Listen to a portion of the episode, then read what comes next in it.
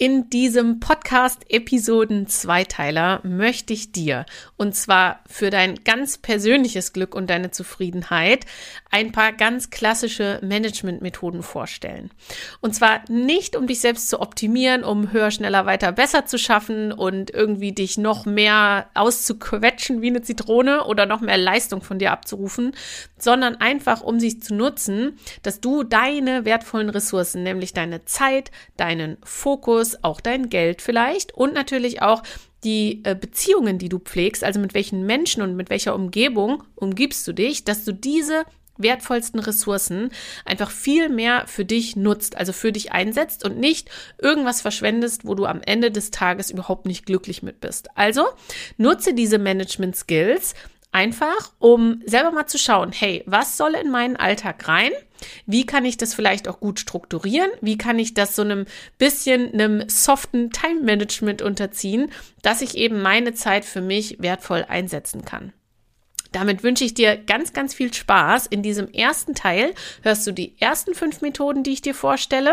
Das sind natürlich Methoden, die ich selber anwende und sehr, sehr liebe. Es gibt natürlich viel, viel mehr, aber diese, die ich selber anwende, wovon ich überzeugt bin, dass sie richtig cool wirken können, die gebe ich dir hier weiter. Und in Teil zwei hörst du dann die nächsten fünf. Such dir einfach vielleicht ein, zwei raus, die du ausprobieren möchtest. Mach lieber weniger Methoden, dafür nutze sie richtig für dich. Da hast du am Ende mehr davon, als wenn du so ein bisschen mit Kanonen auf Spatzen alles für dich nutzt. Also guck mal, mit welcher einen Methode gehst du sofort in Resonanz und willst sie einfach mal ausprobieren. Und damit wünsche ich dir ganz viel Spaß und herzlich willkommen zu Charismatisch Wirksam Geschätzt, meinem Podcast für mehr Selbstwirksamkeit und Selbstkompetenz. Mein Name ist Lisa Marie Stangier. Ich bin Coach für Führungskräfte, für Teams, aber auch Business- und Life-Coach, also für dich ganz persönlich. Und ich liebe es hier in meinem Podcast, wertvolle Tools und Tipps weiterzugeben, dich zu inspirieren und ja, dir einfach eine gute Zeit zu ermöglichen mit coolen Impulsen und coolen Tipps. Also viel Spaß bei dieser heutigen Folge, bei dem Zweiteiler hier in Teil 1 mit den Management-Tools oder Management-Methoden für mehr persönliches Glück.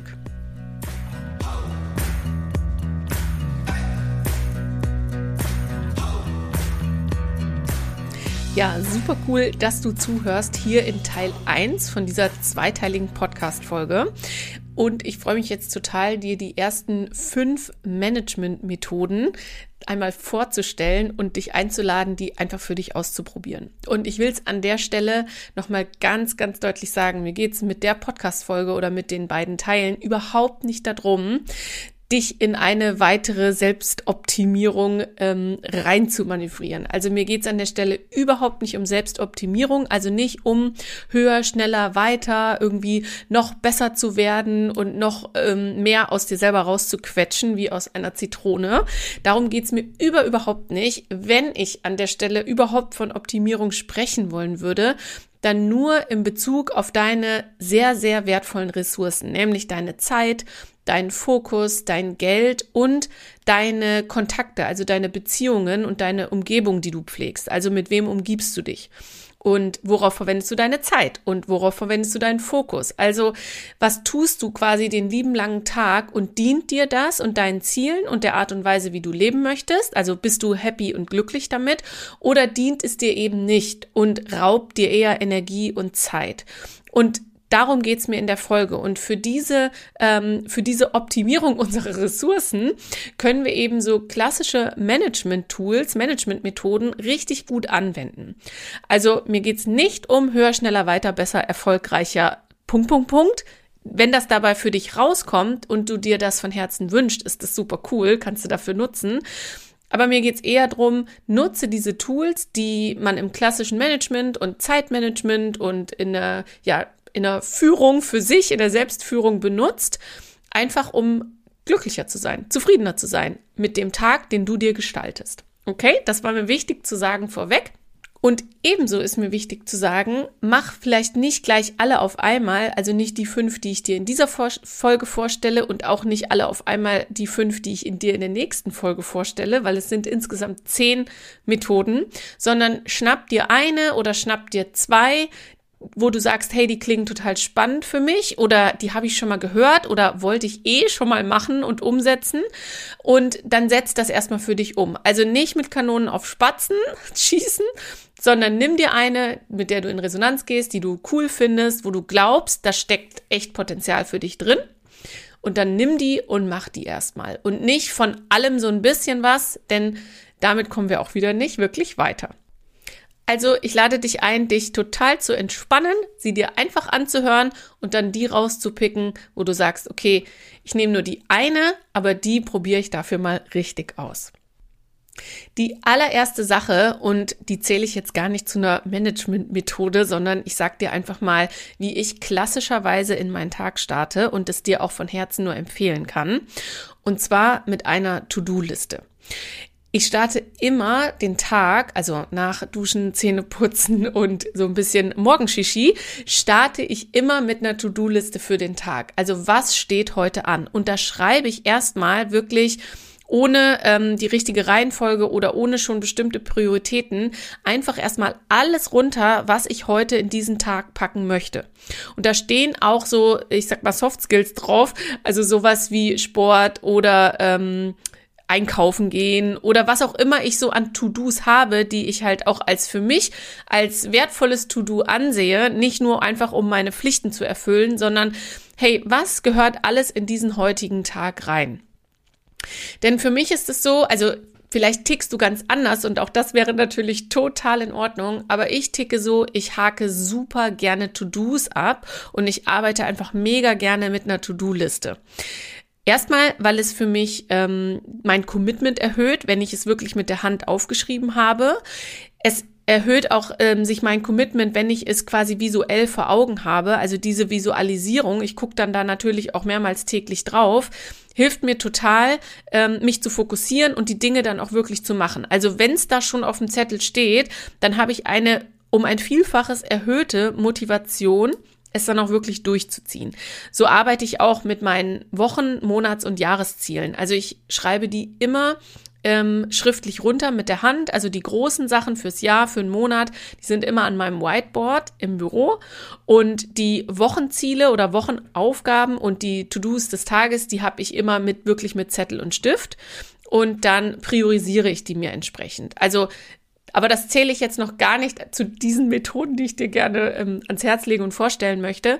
Aber ich habe zum Beispiel immer fürs Jahr und für den Monat ein bis drei, ich sag mal, richtig große Ziele, Goals. Wenn ich die erreiche, ist das Jahr oder der Monat echt gut gelaufen. Natürlich gibt's dann noch kleinere Ziele, Unterziele, aber ich schreibe alles auf, was ich mir vorstelle fürs Jahr, für den Monat kringel mir die fetten drei ein, die ich auf jeden Fall erreichen möchte, dass ich dann weiß, ich kann auf den Monat, ich kann auf das Jahr echt stolz sein und auf mich stolz sein. Und an denen arbeite ich dann eben fokussierter. Und dann breche ich das runter für die Woche.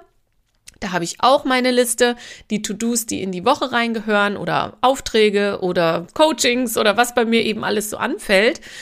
Und dann habe ich so wieder so ein paar Fette, meistens ein bis drei und die habe ich dann auch wieder quasi ein bisschen größer im Fokus. Das sind die Dinge, die ich auf jeden Fall erledigen möchte, dass die Woche für mich richtig cool war, richtig gut war.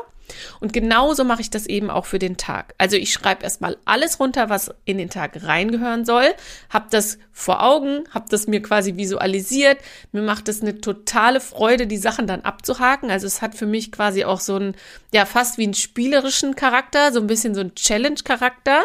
Ich ticke einfach so und deswegen funktionieren für mich klassische To-Do-Listen richtig, richtig gut. Also einmal dieses Commitment erhöht, es hat diesen spielerischen Charakter, es hat die visuelle Komponente, funktioniert für mich mega gut und ja, vielleicht arbeitest du ohnehin auch mit ähm, To-Do-Listen und magst es richtig gerne. Jetzt steige ich an der Stelle aber zu den klassischen Management-Methoden ein. Denn wenn du eine Aufgabenliste des Tages hast, die du dir frei gewählt hast, so wie ich, wenn ich mir die dann runterschreibe oder wenn die auch einfach ne, vorgegeben sind durch den Tag oder durch einen Auftraggeber oder dein, deine Arbeitgeber, dann ist eine erste Methode, die ich dir ans Herz lege, die Eisenhower-Methode. Und die Eisenhower-Methode ist ein super klassisches Management-Tool, nämlich da kategorisieren wir unsere To-Dos, unsere Aufgaben oder unsere Ziele, nämlich in wichtig und in dringend. Stell dir mal so eine ähm, XY-Achse vor und auf der einen Achse steht eben wichtig, auf der anderen Achse steht dringend. Und jetzt kannst du dir vorstellen, zwischen dieser X- und Y-Achse gibt es so vier Kästchen. Und du kannst eben die vier Kombinationen wählen zwischen etwas ist nicht wichtig und nicht dringend. Ne? Etwas ist nicht wichtig, aber dringend. Dann gibt es die Kombination etwas ist nicht dringend, aber wichtig. Und dann gibt's natürlich noch die Kombi aus, etwas ist wichtig und dringend. So, und jetzt können wir unsere ganzen To-Dos des Tages und auch unsere Ziele, was auch immer in deinen Tag, in deine Woche, in deinen Monat gehört, immer kategorisieren zwischen, ist es wichtig, ist es dringend, ne? Und dann eben die Kombination, okay, was ist wichtig und dringend? Und um die Dinge musst du dir ehrlicherweise gar nicht so viel Gedanken machen, weil die stehen dir so auf den Füßen, die wirst du ohnehin erledigen, ja? Also wie so klassischerweise eine Steuererklärung, wo die Deadline morgen ist, dann wirst du dich wohl heute hinsetzen und diese Steuererklärung machen, weil es ist wichtig und an der Stelle dringend geworden, ja? Also die Dinge erledigen wir ohnehin, um die müssen wir eigentlich uns keine Gedanken machen, weil wie gesagt, wenn uns das Wasser bis zum Hals steht, bewegen wir unseren süßen Hintern sowieso.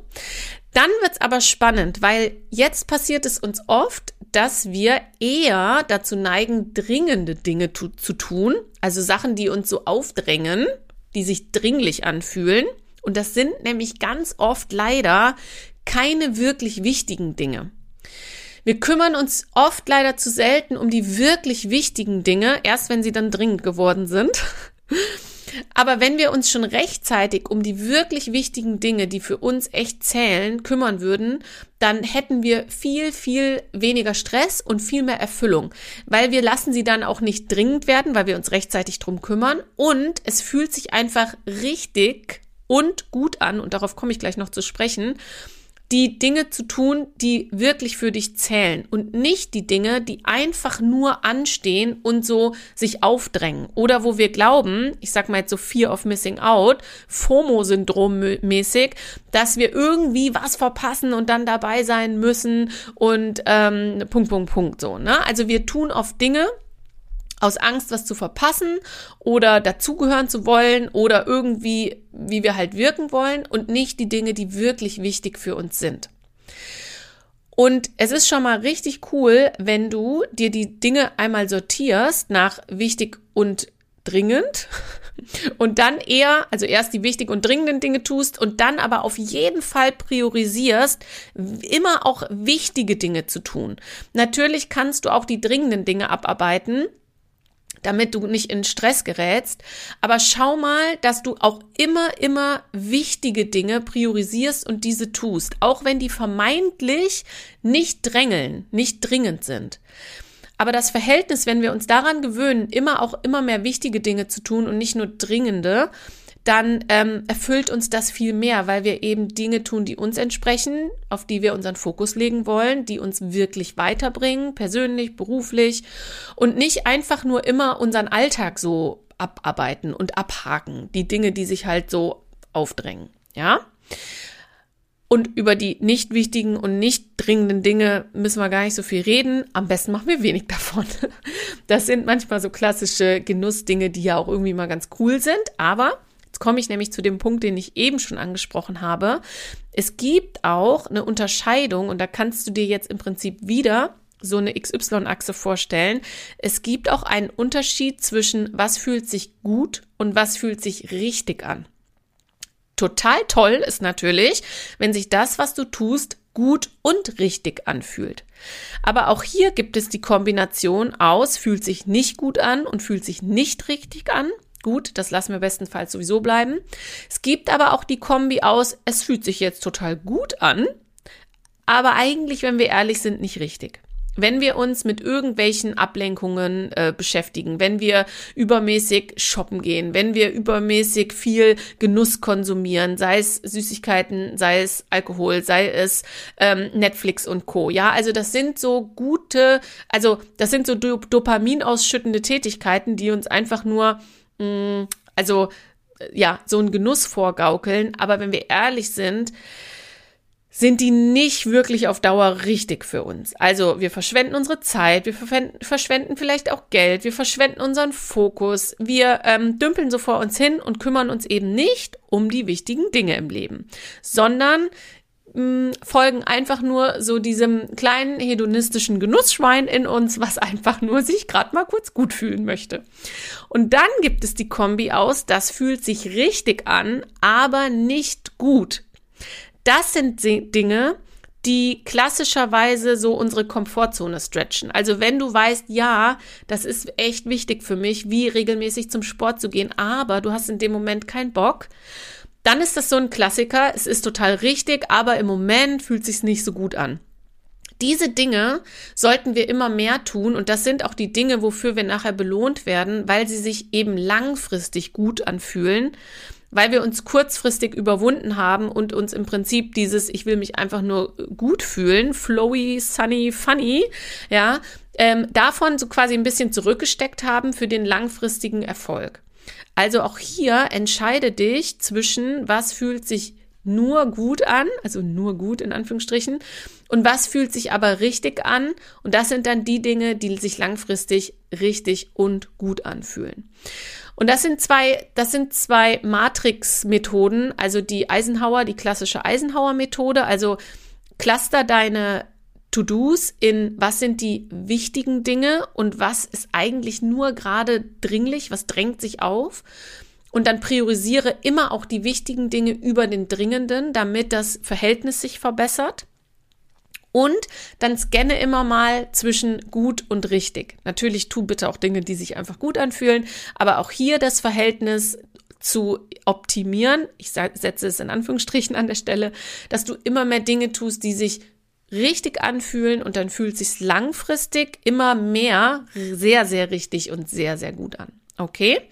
Also, Nutze die Eisenhower Matrix für die Priorisierung deiner Tätigkeiten am Tag. Und dann, und da kommt auch das die nächste Methode, klassisches Timeboxing. Wenn du dann deine To-Dos hast, dann cluster die mal thematisch passend zusammen. Das hilft vielen Leuten, ähm, eine richtig gute Struktur, eine Balance, eine Ruhe in den Tag zu bringen, anstatt immer chaotisch von einem To-Do zum nächsten zu hopsen. Das fällt übrigens auch so ein bisschen in die Kategorie, was fühlt sich gut und was fühlt sich richtig an, weil natürlich ist so ein bisschen Abwechslung für viele und ich gehöre dazu. Ich ähm, würde auch tendenziell eher dazu neigen, zu springen und da habe ich jetzt Bock drauf und jetzt erledige ich die Aufgabe und jetzt erledige ich die Aufgabe. Aber wir neigen dann dazu, dass wir die Dinge, die wir nicht so gerne tun, eher nach hinten rausschieben. Und das fühlt sich dann eben nur ganz kurz im Moment vielleicht gut an. Aber wenn wir ehrlich sind, fühlt sich das eigentlich langfristig nicht so gut an, weil wir den Stress den ganzen Tag vor uns herschieben, die endlich wichtigen, richtigen Dinge zu tun. Also, ähm, cluster deine To-Dos und erledige zum Beispiel erstmal alle E-Mails. Also setz dir eine Timebox nur für E-Mails oder nur für Telefonate oder zum Beispiel, so wie ich jetzt, wenn ich dann Podcast-Folgen aufnehme, dass ich nicht nur zum Beispiel eine aufnehme, sondern vielleicht zwei oder drei und dann nehme ich mir dafür eben den ganzen Vormittag Zeit. Aber ich springe nicht in den To-Dos, sodass ich einfach viel, viel fokussierter bei der Sache bleiben kann. Fokus, habe ich auch schon gesagt im, im, im Intro, das ist ja eine unserer wichtigsten Ressourcen und wir können super viel Zeit und super viel Power und super, super viel Energie und auch Willenskraft verlieren, wenn wir nicht schaffen, unseren Fokus zu halten, wenn wir uns immer wieder rausreißen lassen. Und wenn du jetzt sagst zum Beispiel, ach, ich nehme jetzt, äh, äh, ich, ich arbeite jetzt die Telefonate ab, zum Beispiel, und dann sagst du in einem Telefonat, du, das schicke ich dir gerade noch per E-Mail durch, und dann switchst du quasi aus dem aus der Telefonate-Timebox in die E-Mail-Timebox und erledigst kurz nur diese eine E-Mail, währenddessen du natürlich feststellst, oh, da sind schon wieder zehn andere E-Mails in meinem Postfach gelandet weil du dann irgendwie denkst, oh, das ist jetzt aber auch vielleicht wichtig oder du bist neugierig, was derjenige geschrieben hat, klickst da mal eben rein und schon zack hast du voll deinen Fokus verloren, weil du dann schon wieder in drei anderen Themen gedanklich bist, anstatt deine Telefonliste zu vollenden. Okay? Also, ein klassisches Management-Tool ist Timeboxing oder Themenclustern, dass du dich fokussierst für eine bestimmte Zeit für ein Thema und das ziehst du dann eben durch. Dazu passend, ich ähm, nur an der Stelle, ich äh, fasse dir nachher die Methoden nochmal zusammen. Ich gehe aber jetzt quasi von einer Methode in die nächste, weil die quasi super schön zusammenpassen und ineinander greifen. Also wir hatten jetzt schon das ähm, Sortieren nach wichtig und dringend. Jetzt hatten wir das Timeboxing, also das Clustern, dass du dir deine Themen zusammenführst, damit du deinen Fokus halten kannst. Dazu passt wunderbar, wenn du dann deine Timeboxes hast, dass du dir sogenannte Deep Work Sessions am Tag einrichtest. Starte gerne mit einer Deep Work Session am Tag. Wenn du merkst, das funktioniert richtig gut, kannst du auch eine zweite mit dazu nehmen. Du kannst mit 60 Minuten starten, du kannst es dann erhöhen auf 75, optimalerweise vielleicht irgendwann 90-minütige Deep Work Sessions. Viel, viel länger würde ich dir nicht empfehlen, weil wir auch, wenn wir in Deep Work Phasen sind und im richtigen Flow arbeiten, auch immer wieder darauf achten dürfen, dass wir rechtzeitig Pause machen. Also überspann den Bogen bitte nicht, auch nicht, wenn es ne, da um, um Flow geht und der sich auch sehr gut anfühlen kann. Deep Work Phasen sind, dass du dir einen Timer stellst, dass du alles andere ausstellst, also geh am besten in den Fokusmodus, in den Flugmodus. Bei, ähm, ich arbeite ja immer mit äh, mit meinen Apple, mit meiner kleinen Apple-Anlage ähm, hier. Das heißt, wenn ich auf dem Handy den Flugmodus anmache, dann ähm, ist das automatisch beim iPad und beim beim MacBook auch so. Das ist super cool, weil dann keine E-Mail aufblinkt, es macht kein Bing, es macht kein Bong, ja. Am besten du stellst auch, wenn du ein Festnetztelefon hast, zieh den Stecker. Wenn du deine Klingel ausstellen kannst, dann tu auch das. Also versuche möglichst alles auszuschalten, was dich aus dieser Deep Work Phase rausreißen kann. Wenn du mit anderen Menschen zusammenarbeitest, wenn du andere Menschen in deinem Haushalt zu Hause hast, dann vereinbare auch, dass du zum Beispiel ein Schild an die Tür, Tür hängst oder in Büros kann man das sehr gut mit ähm, so Post-its machen, grün, gelb, grün, gelb, rot dass jeder weiß im Team, hey, wenn ich ein rotes Post-it da hängen habe, bin ich in einer Deep Work Session und dann wird nicht gestört gegenseitig. Wenn ich grün bin, bin ich offen für alles. Wenn ich im Gelb-Modus bin, dann ähm, gib mir kurz ein Zeichen, ob ich ob ich kurz Zeit habe, ansonsten gebe ich dir ein Zeichen zurück und so, ja. Aber roter Zettel ist Deep Work Session und keiner stört. Das ist super wichtig, weil es ist so, dass es kommt aus der Flow-Forschung, wenn du irgendeine Ablenkung hast, also irgendeine E-Mail kommt rein, irgendein Klingeln, du, dein Handy leuchtet, die Kollegin guckt dich mit großen Augen an und will irgendwas von dir, ja, dann sind wir gedanklich aus unserem Thema rausgerissen und brauchen immer wieder leider doch auch Zeit, um dann wieder in den Flow zu kommen, also uns ins Thema zu vertiefen. Vielleicht auch ein bisschen typabhängig, ja, die einen können da ein bisschen schneller abschalten, aber manche denken dann zu hart drüber nach, boah, was steht jetzt wohl in dieser E-Mail oder oh Gott, was wollen die jetzt von mir oder was ist passiert oder oder oder oder und dann schaffen wir es nicht im Fokus zu bleiben. Also, Dritte Management-Methode, echte Flow-Phasen, also echte Deep Work-Sessions, Konzentrationsphasen zu ermöglichen, dass du komplett in den Fokus, in den Flow-Modus kommst und dann deine Timebox oder dein Themencluster oder welche Aufgabe du auch immer nachgehen möchtest, konzentriert, dass du diese 90, 75, 60 Minuten wirklich durchziehst. Das kann manchmal ein bisschen knatschig sein, weil manchmal ist es ähm, anstrengend, erstmal in so einen Flow reinzukommen. Wir lenken uns ja schon auch gerne ab, ja, weil das Dopamin da erstmal nicht so reinkickt. Und das kann sich an der Stelle wieder eher richtig, aber nicht so gut anfühlen. Aber wenn du erstmal drin bist, fühlt sich das am Ende mega gut an, weil du richtig was geschafft hast. Du wirst erstaunt sein, wenn du diese Flow Sessions hast oder diese Deep Work Sessions, wie viel du wirklich schaffst in dieser Zeit, anstatt wenn du alle fünf Minuten von einem Thema zum nächsten hüpfst oder dich ablenken lässt oder einfach nur mal kurz hier nochmal was guckst oder da was schreibst. Also echtes, echtes Effizienztool, und wie gesagt, hier geht es mir nicht um Selbstoptimierung, sondern einfach nur, dass du am Ende des Tages total glücklich bist mit dem, was du geschaffen hast, geschafft hast, erschaffen hast und wie du deine Zeit verbracht hast. Ich bleibe nochmal beim Thema Zeit, Time Management, komme ich zur vierten Methode. Und ähm, hierbei, die heißt, also die Originalmethode ist die sogenannte Alpenmethode, also wie die Alpen, wie die Berge, also A-L-P-E-N. Ich finde die Methode insgesamt jetzt gar nicht so bahnbrechend oder so spannend, aber die ersten drei Punkte, also ALP, die möchte ich dir, also die sind alle spannend, ne? Aber jetzt für den Moment sind mir die ersten drei nur wichtig, denn die Alpenmethode, das A steht für Aufgabenplan, das ähm, L steht für die äh, Länge der Aufgabe zu planen, also die Zeitdauer, was, wie lang dauert diese Arbeit, die ich mir da vorgenommen habe. Und das P steht für, und das ist mir wichtig, Pufferzeiten. Denn du kennst es 100 pro, dass du dir eine To-Do-Liste des Tages schreibst und nie diese To-Do-Liste schaffst abzuarbeiten. Und jeden Tag denkst du, boah, ich schaff's nie, ich werde nie fertig, ja? Oder du bleibst immer irgendwie länger im Büro oder im, an deinem Arbeitsplatz oder bei was auch immer und hast immer das Gefühl, du musst noch ein bisschen länger bleiben, damit du alle deine Aufgaben schaffst. Das passiert, weil wir unterschätzen, wie lang doch manche Dinge dauern oder auch wie oft wir doch auch gestört werden oder wie oft auch Unvorhergesehenes am Tag passiert. Und der klassische, ich sag mal, die klassische Management-Empfehlung ist an der Stelle, dass wir, Achtung, nur 60 Prozent unserer Zeit verplanen und 40 Prozent als reine Pufferzeit haben. Das Coole daran ist, also wenn du jetzt irgendeine Aufgabe planst, meinetwegen du planst jetzt deine Timebox für E-Mails und sagst eine Stunde, dann plane bitte noch 40 Prozent der Zeit mit drauf, weil wer weiß, was während du deine E-Mails beantwortest, noch für E-Mails reinkommen zum Beispiel. Das kannst du ja gar nicht wissen, das ist unvorhergesehen.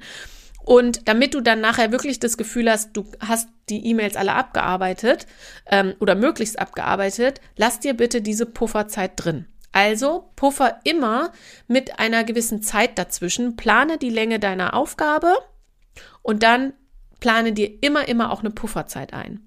Das Geile ist, wenn du die Pufferzeit vielleicht mal nicht brauchst, dann hast du am Ende des Tages sogar noch Zeit gewonnen und kannst vielleicht sogar noch irgendwas erledigen, was eh schon mal vielleicht darauf wartet, erledigt zu werden. Oder du hast einfach Zeit gewonnen und kannst die auch genießen und kannst sogar vielleicht mal eine halbe Stunde früher Feierabend machen oder was auch immer du mit deiner wunderschönen Zeit dann noch anfangen möchtest, ja? Und wenn du quasi die Pufferzeit brauchst, ist auch alles völlig fein. Du hast deine To-Do-Liste quasi erledigt, du bist super happy wahrscheinlich am Ende des Tages und bist on point einfach fertig. Also Methode Nummer vier, die Alpenmethode, das E und das N, das steht dann noch für Entscheidungen und für ähm, Nachkontrolle, aber da, das will ich jetzt an der Stelle mal ausklammern, auch wenn Entscheidungen treffen mega wichtig ist und auch Nachkontrolle mega wichtig ist, aber diese beiden Punkte, die schiebe ich mal auf eine andere Podcast-Folge ähm, zum Thema Entscheidungen und zum Thema ähm, Korrektur werde ich definitiv nochmal was aufnehmen, aber mir geht's hier in dem Moment in Sachen Time Management einfach erstmal nur darum, plane dir Pufferzeiten ein. Das nimmt dir total Stress, das macht dich total glücklich, wenn du dann in Time trotzdem fertig bist und es macht dich noch glücklicher, wenn du durch ein gutes Zeitmanagement, durch ein gutes Timeboxing und vielleicht auch durch deine kleine Deep Work Session super viel Zeit gespart hast und ja, einfach Zeit für dich rausgewonnen hast. Also, Methode Nummer vier, die Alpenmethode, die Pufferzeiten planen. So, und jetzt kommt noch eine letzte für heute. Und zwar heißt die Eat the Frog First. Du hast ja jetzt deine ähm, To-Do-Liste, du hast es priorisiert, was ist wichtig, was ist dringend, was ähm, erledige ich wie, also geclustert in deinen Timeboxes, du hast ähm, deine Pufferzeiten eingeplant und du hast auch schon deine Deep Work Session geplant. Und hier, ah, kleiner Einschub noch, ist es für die meisten von uns sehr wertvoll, diese Deep Work Session immer zur selben Zeit zu machen. Denn der Mensch ist ja schon auch ein Gewohnheitstier und Routinen geben uns ganz, ganz viel Stabilität und nehmen uns Überwindungskraft. Also nehmen uns die ab. Wir haben ja auch nur als Menschen eine verfügbare Anzahl Minuten echte Willpower, echte Willensstärke zur Verfügung und die verbraucht sich leider relativ zügig. Noch dazu treffen wir auch öfters Entscheidungen, ähm, die uns Willenskraft kosten und nicht so wichtig sind. Wie zum Beispiel, was ziehen wir morgens an? Ja, manchmal stehen wir einfach zu lange vorm Kleiderschrank und äh, überlegen hin und her, was wir anziehen. In der Zeit ist unser Gehirn schon total erschöpft und die Willenskraft auch. Und dann haben wir nicht mehr so viel übrig für die wirklich wichtigen Entscheidungen im, im Leben. Und das bedeutet, wenn du deine Deep Work Session, die du ja auf jeden Fall machen möchtest, immer zur selben Zeit ansetzt, dann stellst du das auch nicht in Frage. dann schiebst du das auch nicht vor dir her. Also wenn du sagst, okay, ich mache jeden Tag von 10 bis 11.30 Uhr meine Deep Work Session, Egal, ob du dich gerade danach fühlst oder nicht, du stellst alles in den Flugmodus, du stellst dir deinen Timer und du fängst einfach an dann stellst du das nicht in Frage. Du musst dich auch nicht dafür entscheiden. Das kostet dich keine Willensstärke. Das ist einfach so, weil es eine Routine ist. Du ziehst es einfach durch. Und das ist für die allermeisten Menschen wirklich von Vorteil, wenn wir uns da quasi, ähm, ja, wenn wir da unsere Willensstärke ein bisschen schonen, sondern einfach nach Routine handeln. Also ich bin jetzt kein Mensch, der sagt, du musst nur komplett routiniert durch den Tag gehen. Aber es gibt schon Dinge, die sind, ähm, ja, die sind einfach schlau. Das macht schon, das macht schon irgendwie Sinn an der Stelle und so ein paar Routinen zu setzen, einfach um es uns so einfach wie möglich zu machen, uns wirklich durchzuziehen. So, und nämlich auch eine Sache, ein, das ist jetzt keine vielleicht Management-Methode, sondern eher so ein, wie sagt man das denn?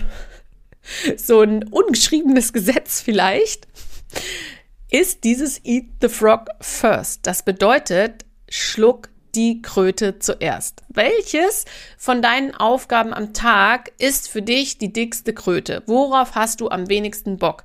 Was drängt sich, also was drängelt sich, was aber wichtig ist, was drängt sich dir schon so lange auf und will endlich erledigt werden?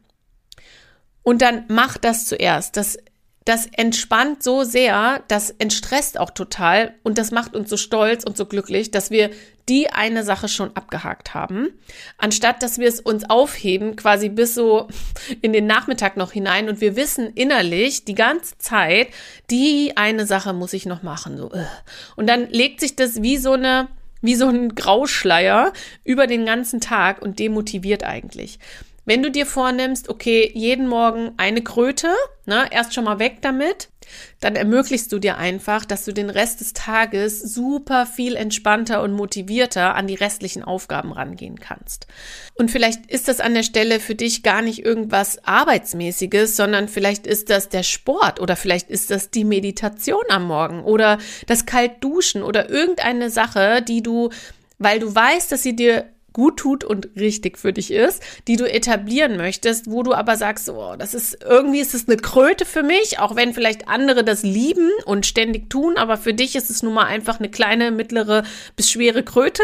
Und dann nimmst dir vor, es am Morgen zu machen und dann hast du es gleich hinter dir, bist happy, hast dein Konto gefüllt, dein wichtig und richtig Konto und dann fühlt sich das nach und nach auch über den Tag und längerfristig echt gut an. Okidoki, damit sind wir schon am Ende von Teil 1 angekommen. Die ersten fünf Management-Methoden für mehr persönliches Glück und Zufriedenheit an der Stelle, die ich dir jetzt nochmal kurz zusammenfasse. Also starte super, super gerne mit einer To-Do-Liste des Tages. Einfach runterschreiben, hey, was möchte ich in den Tag alles reinpacken? Was wäre cool am Ende des Tages.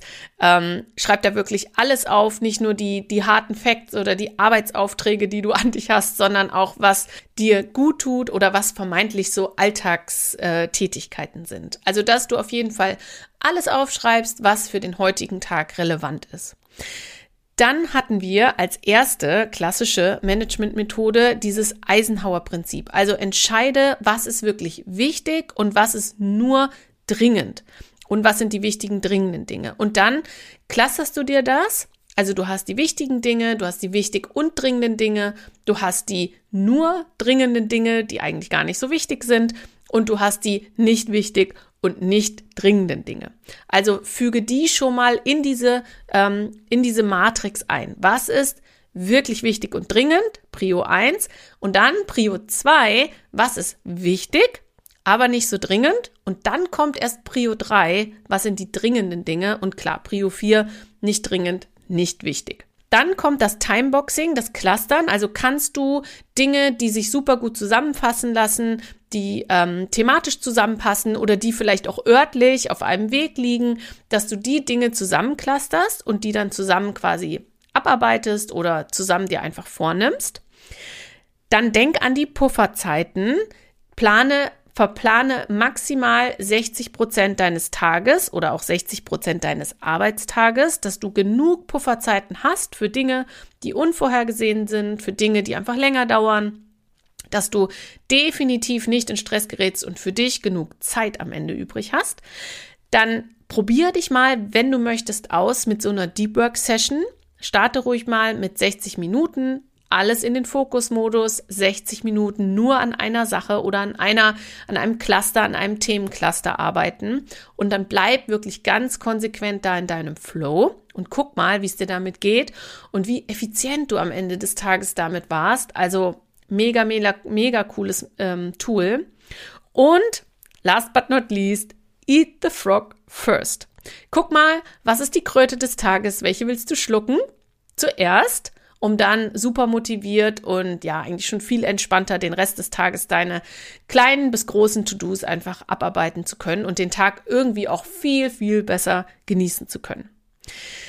So, das war Teil 1. Ich hoffe, du konntest dir schon was davon mitnehmen und hast schon eine Idee, okay, welche von diesen Methoden möchte ich echt mal ausprobieren. Wie gesagt, stress dich bitte nicht, mach nicht gleich alle, sondern such dir vielleicht eine, maximal zwei aus. Ich meine, die greifen alle recht schön ineinander. Aber viel cooler ist es, du machst eine Sache erstmal konsequent, bis sie sich fast natürlich für dich anfühlt, also bis es total routiniert ist.